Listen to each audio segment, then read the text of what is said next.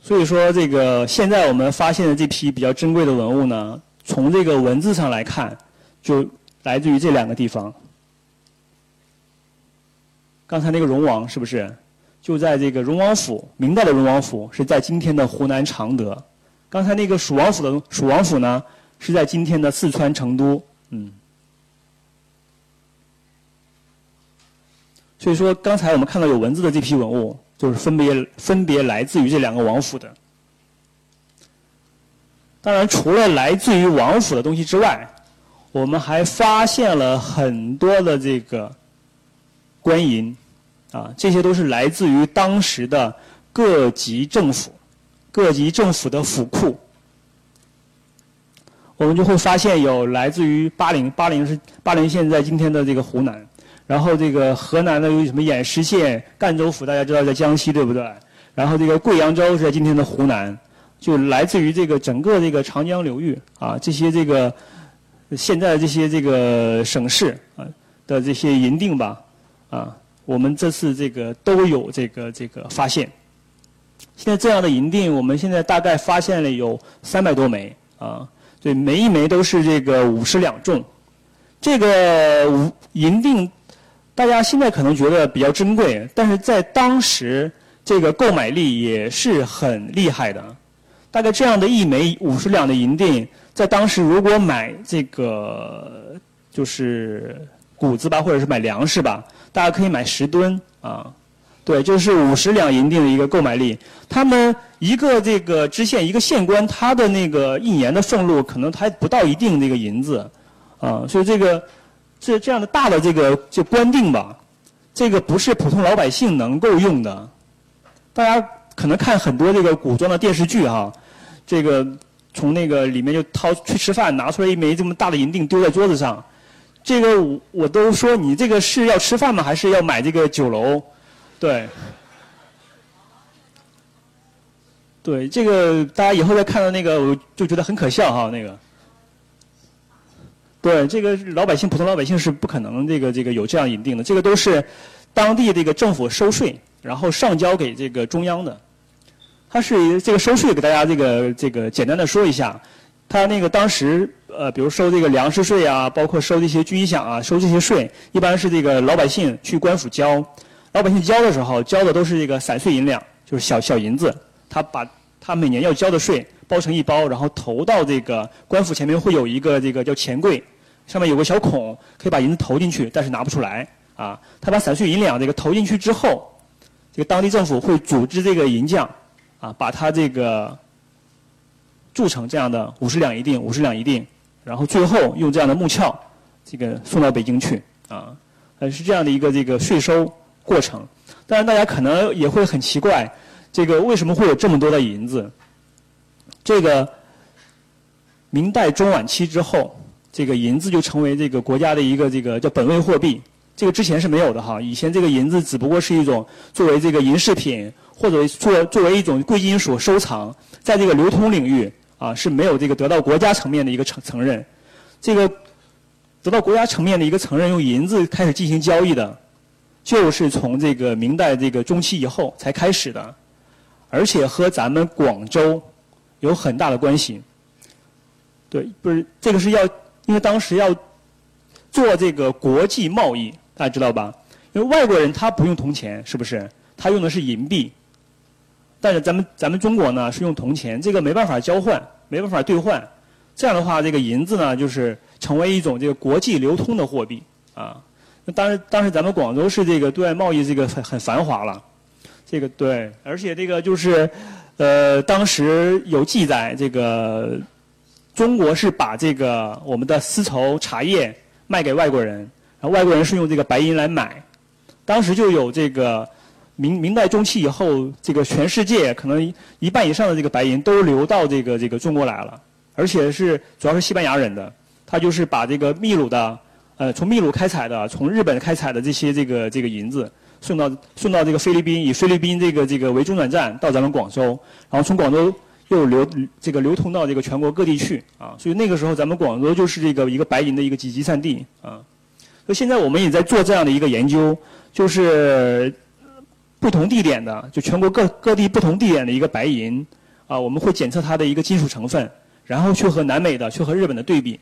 我们再看一下这些银锭的是不是那个时候就是从国外那个运进来的啊，这也是我们目前的一个这个这个研究的一个进展。当然那一批大家看到那个主要都是跟这个明朝中央政府有关的了，但是现在这批呢文物呢可能又不太一样了，是不是？它上面那个年号都变了，刚才看到是什么万历啊、天启啊、崇祯呐，这些不一样了，是不是？这些大顺、大西，这这明显就换了一个这个这个这个朝廷的，换了一个这个王权的一个这个这个银锭了。这个大顺、大西大家知道是这个这个。对，这个刚这个很很多人这个会误误以为这个这个大顺二年是这个李自成的，其实不是啊。这个对这个误会的也很多。这个李自成这个建立的这个政权叫大顺政权，但是他的年号是永昌啊，所以他铸造的铜钱呢是永昌通宝。它如果有银锭的话，因为现在我们没有发现哈，如果有银锭的话，上面也会写永昌几年，而不是大顺几年啊。这个大顺呢是这个张献忠建立的大西政权的年号啊，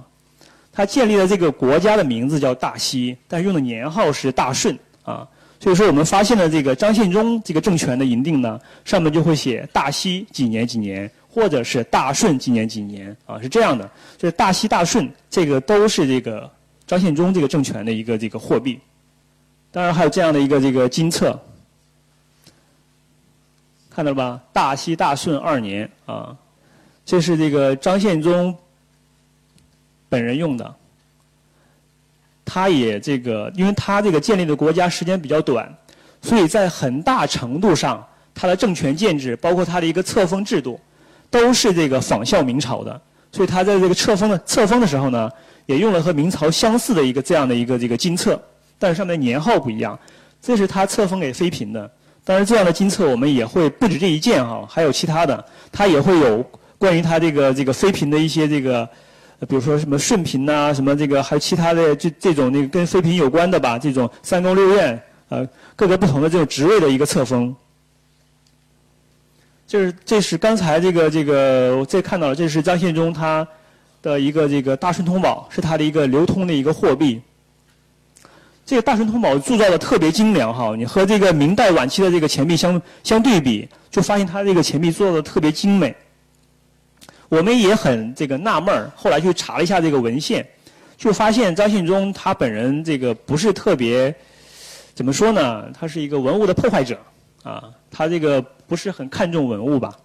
他把这个我们成都这什么各个寺庙里的这些什么铜这个铜像啊、佛像啊，包括这个我们蜀王府的一些什么青铜鼎啊，都拿来铸铸铜钱了。而那些这个什么佛像啊、青铜鼎，当然是这个都是这个朝廷的嘛，这个都是比较精、比较好的这个铜，所以做出来铜钱特别好啊。那当时这个这个铜钱很有意思，当时就是张献忠按照文献记载，他把这个铜钱发给这些这个老百姓。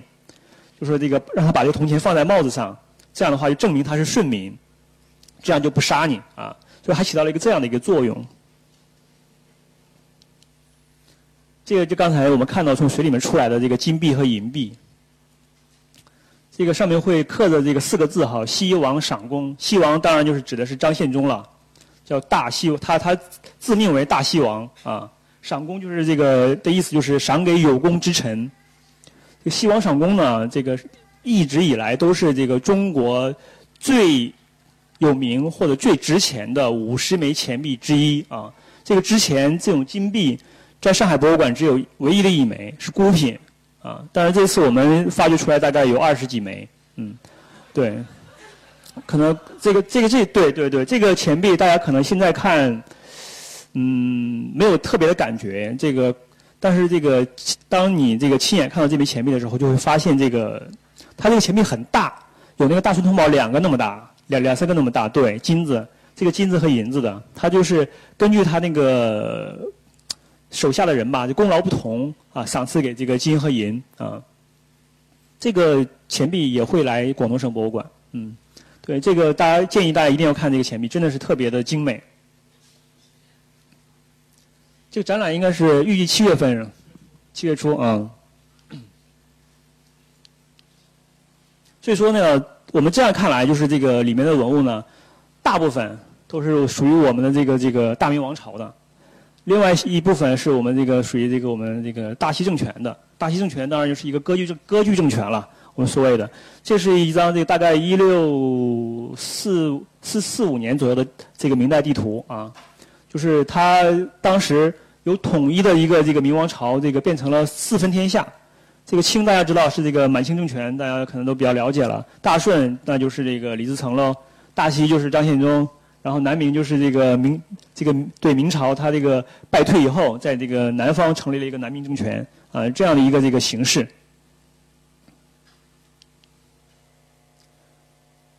那接下来就是大家会这个很关心这些东西是哪儿来的，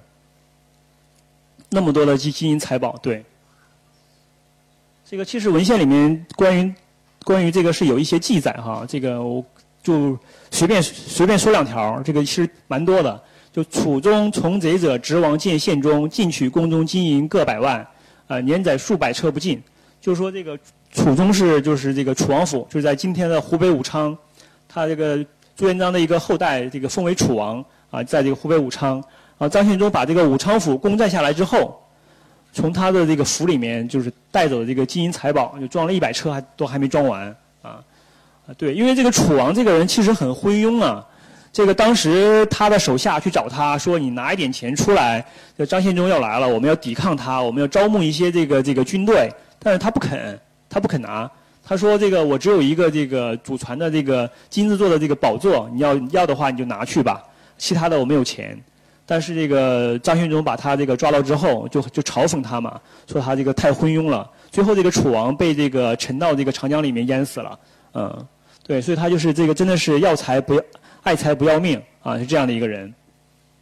但是后来还有这个记载，就是说不光是他这个不光搜刮这个王府里面的了，包括一些宗室啊、乡绅呐、这个商贾啊这些这个反正百姓的东西吧，他他也拿啊，就反正这个。叫这个锱铢不移啊，这四个字大家看到，就什么都拿。后面又在解释什么是锱铢不移。对，这个是这个册封末代楚王，就刚才说那个楚王哈，他叫他名字叫朱华奎，这个我们是有证据的。对，这个朱华奎呢，对，这个朱华奎就是这个末代的楚王。这个是册封当当时这个中央政府册封他为楚王的一个这个金册。就当时我们也发现了这个，所以说是一个这个直接的一个这个物证，就说明这批东西也有也有可能相当的部分是来自于楚王府的。当然，大家刚才大家看到了，就这些这个金银首饰，这个应该都是来自于王府的吧，特别精美的。这种还有这个宝石，上面镶嵌的这个红蓝宝石。当然，这一件也是一件这个发簪，但是它这个簪角掉了。上面是一个这个花盆，就这种盆景。但这件我们正在修复，修复修复好之后应该会更漂亮。还有一些这个带了一些什么珍珠的和这个玉石的这些耳环，还有这些戒指啊、手镯，就是这种发现的这个文物，这个大量的都和这个这个王府有关系吧？因为上面都会有这些龙头，这这种装饰。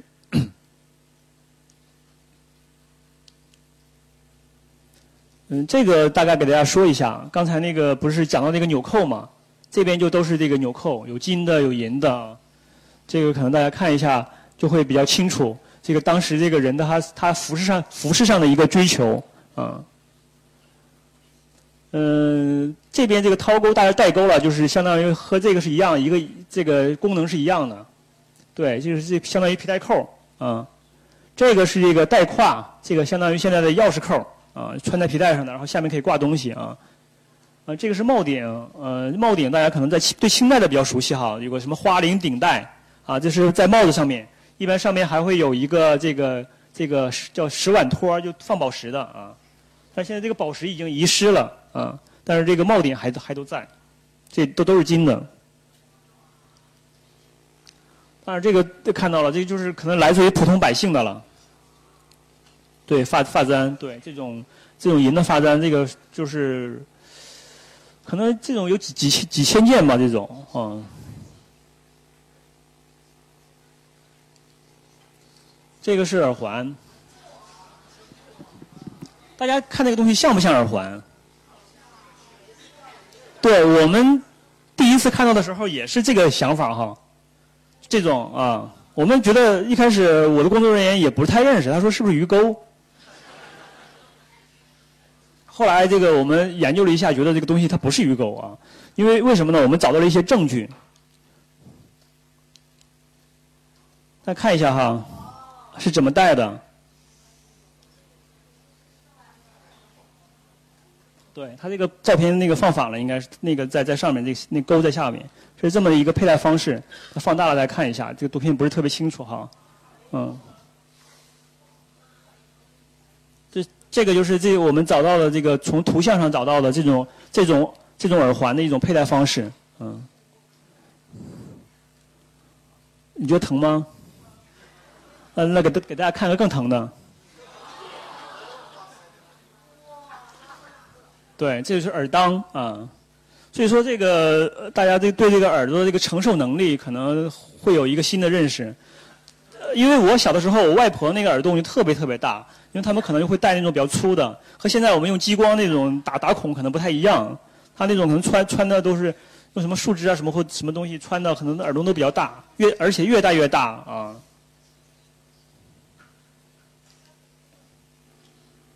当然还有这种戒指，还有这个各种这个散散碎的银两。这边呢，可能就是刚才讲的，可能老百姓这个用的了这种了，这种碎银子。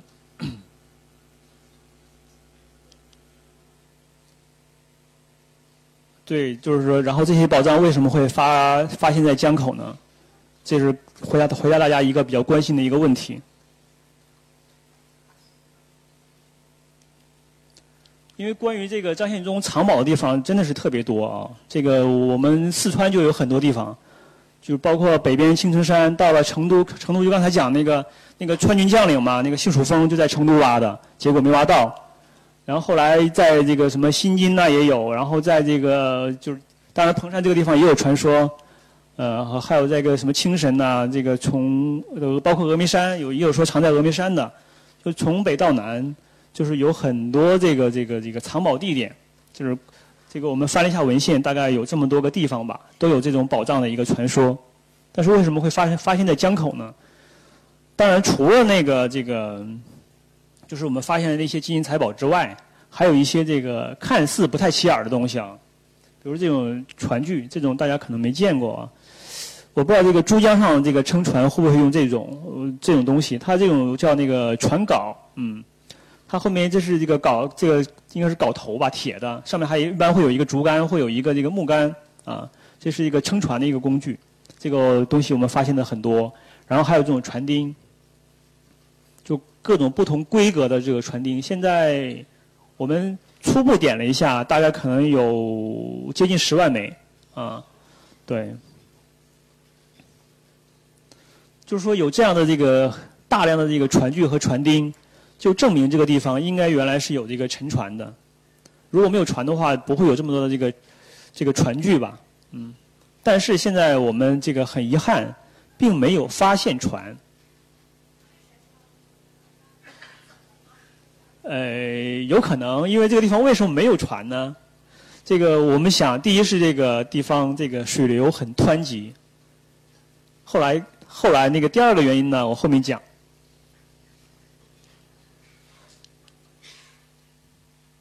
这是我们发现的这个兵器啊，就是有很多这个刀啊、矛啊这种这个冷兵器，还有这种吉利，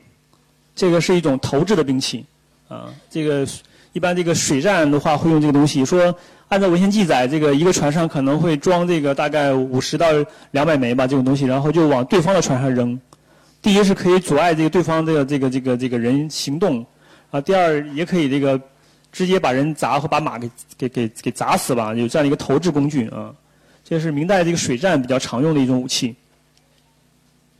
还有这个发现了这个火器啊，就明代大家知道这个这个当时这个世界这个这个交通已经很发达了，西方的很多这个火器也传到这个中国来了。当然也有我们自己这个自主研发的一些这个兵器。这就是这个三三眼的火铳，嗯，这个是这个头，它前面有三个孔，啊，这个后面它会接一个这个木柄，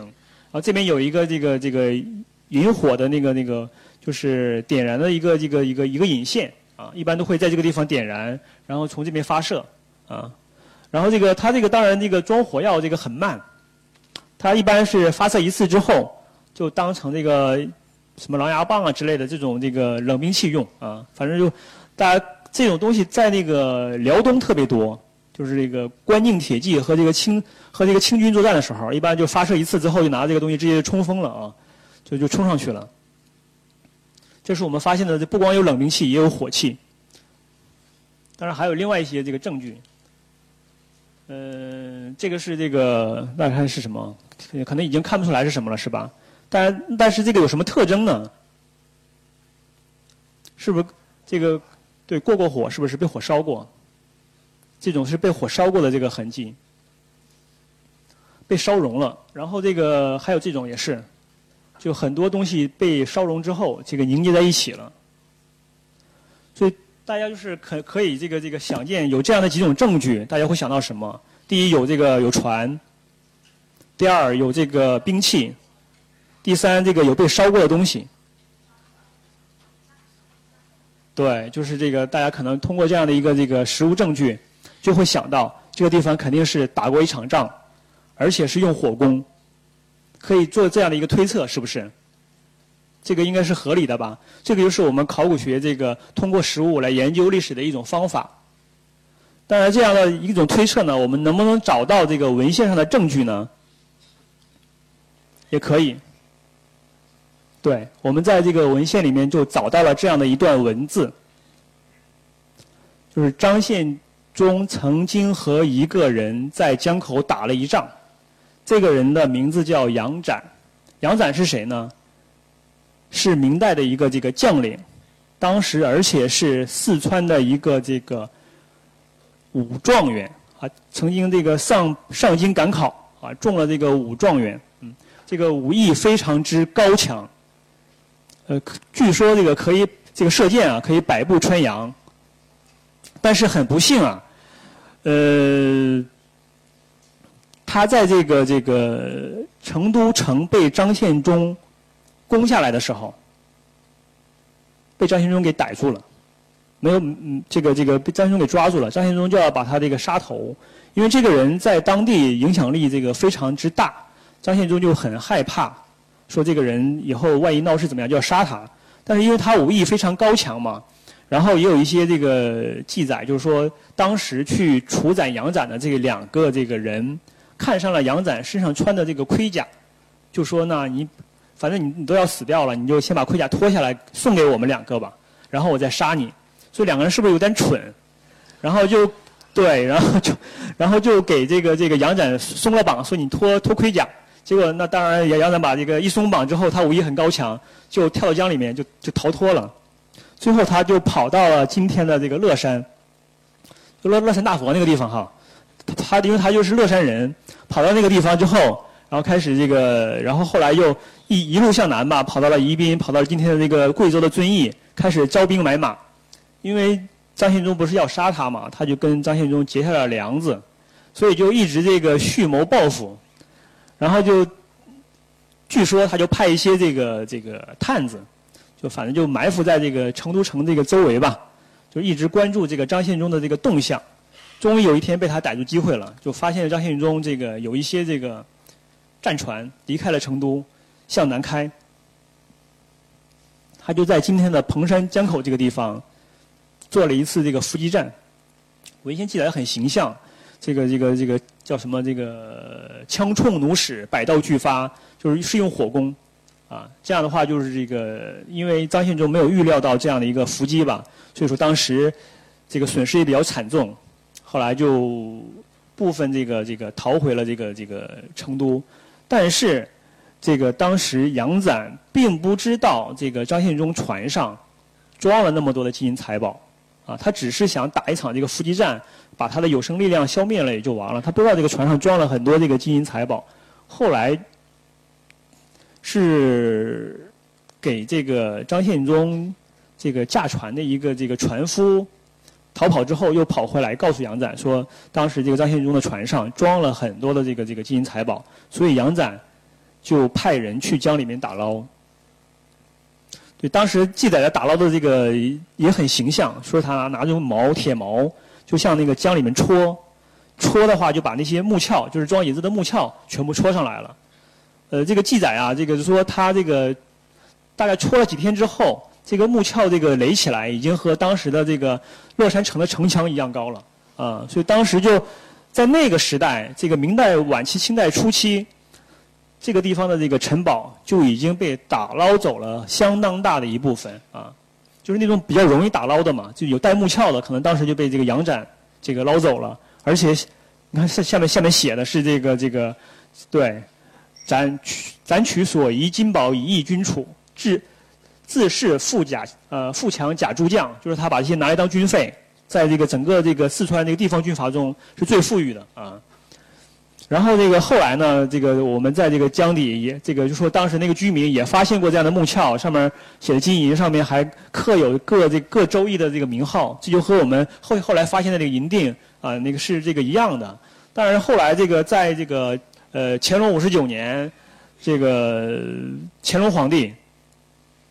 呃不不是乾隆皇帝啊，是他那个下面的一个官员，四川的一个官员叫这个孙世义，给乾隆皇帝汇报说这个。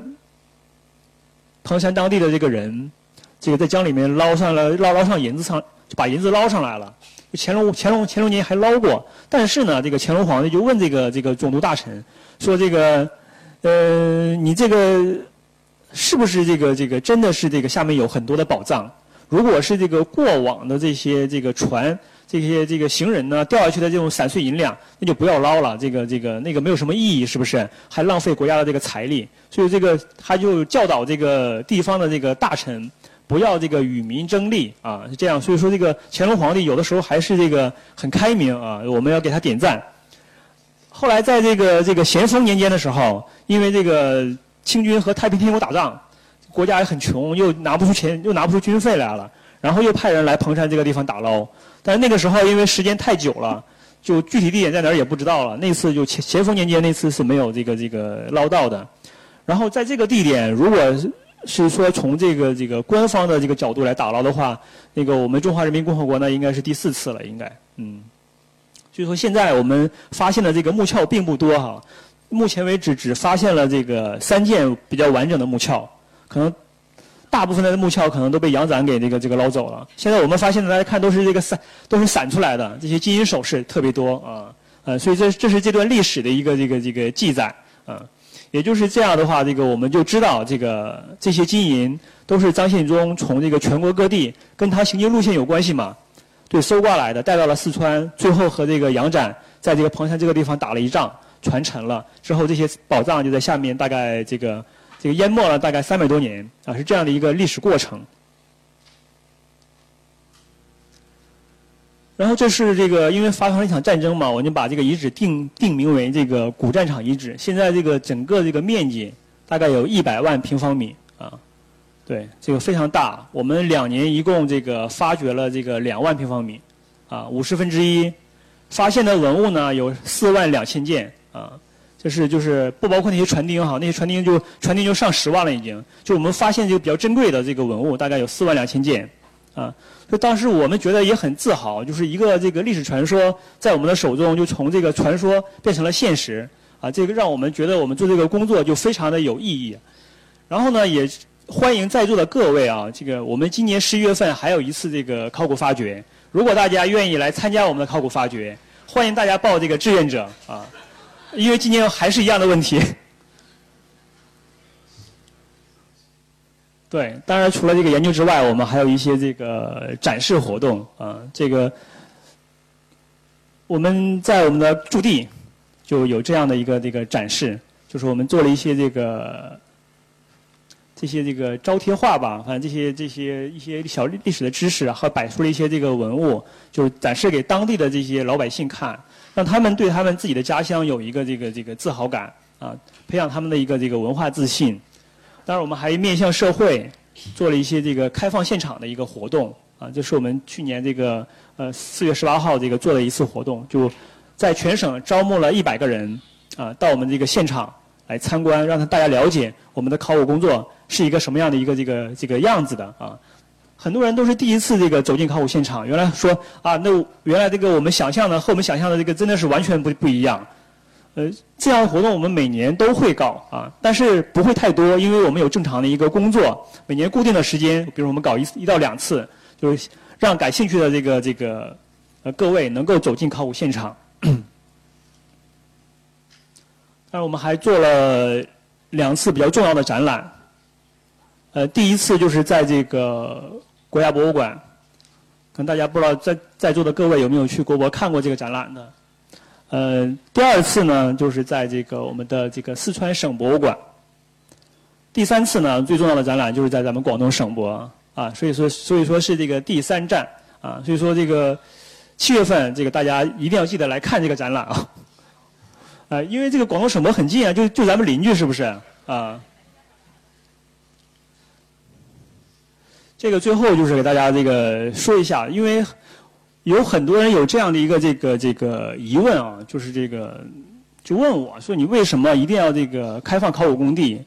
为什么一定要这个让大家走进这个考古工地？都有很多这样的这个质疑，包括这个我们同行，因为这个考古志愿者是一个很稀罕的事儿，之前没有啊，是从这个江口陈寅开始的，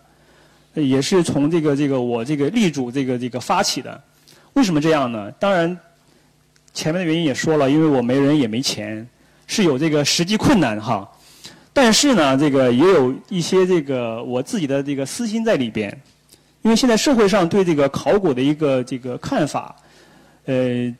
哎，让我很难接受。因为大家就说这个考古是这个盗墓的，要不然就说考古是这个持证盗墓的，啊，要不然就说考古是这个官方盗墓的。反正就把我们和这个盗墓的怎么都都都要混在一起，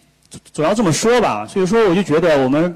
学考古的人呢，或者做考古研究的人呢，不能这个这个把自己封闭在一个小圈子里面，一定要走出这个象牙塔，让更多的这个人，社会上的这个人士能够这个进一步的这个这个了解考古，深入了解考古。但是最好的一个方法，我在其实做一场讲座，大家可能都是一个感性的认识。但是如果真的这个亲身参加了考古，能够走进考古现场，可能你们对考古的认识又会不一样啊！这是我的一个一个一个初衷吧。所以今天真的也很感谢大家能够在这样的一个这个下雨的天气里面，能够来到现场听我在这儿差不多两个小时的一个演讲啊！最后谢谢大家。